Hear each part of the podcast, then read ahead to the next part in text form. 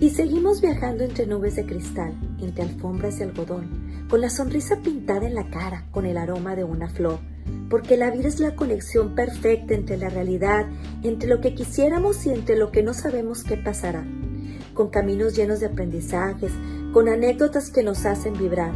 No es que la vida sea mala, lo malo es cómo nos permitimos vivirla, con los sobresaltos, las jaladas de orejas, las emociones que hacen sacudir el cuerpo, los esfuerzos, los huecos en el alma, el ir y venir, las carcajadas que te dejan exhaustos hasta el amanecer,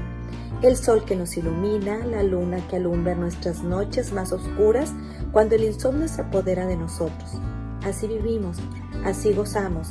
así existimos. Gloria a mí.